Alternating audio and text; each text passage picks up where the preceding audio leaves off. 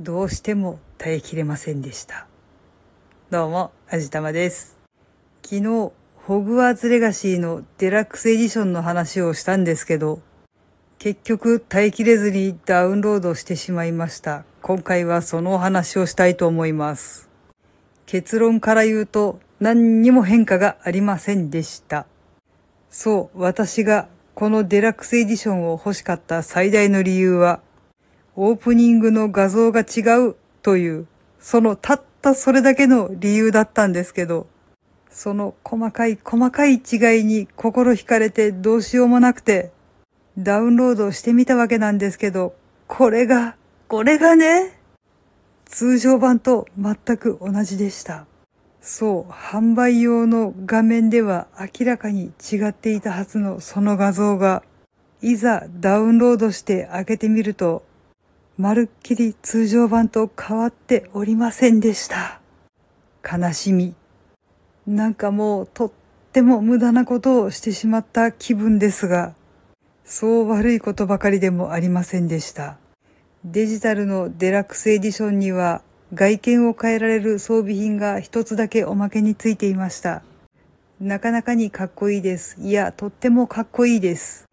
非常に中二病全開というか闇落ち感満載というか、実は主人公がラスボスだったんじゃないって言えるぐらいのなかなか素敵な外観になれました。それと、ロードが異常に速くなりました。何しろ CD ロムを読む必要がないので、場面転換とかの読み込みがびっくりするぐらい速くなりました。これはまあ、これでいいことだったんだと思います。っていうか、そう思っていないととても悲しいですね。なんかとっても無駄遣いをしたような気分ですが、とりあえずパッケージ版の方がいらなくなってしまったので、どうしようかなと思っていたら、甥っ子が欲しいと言っているので譲ることにしました。中古屋に売ってもよかったんですけど、まあ、甥っ子が楽しんでくれるんだったらいいやとか思ってサクッと譲ることにしてしまいました。楽しんで遊んでくれたらちょっとは心がすっきりするかもしれません。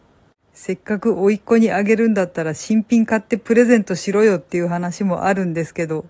ほぼ新品だからまあ許してくれるでしょう。はい。というわけで今回はデラックスエディションの顛末でした。この番組は卵と人生の味付けに日々奮闘中の味玉のひねも姿りでお送りいたしました。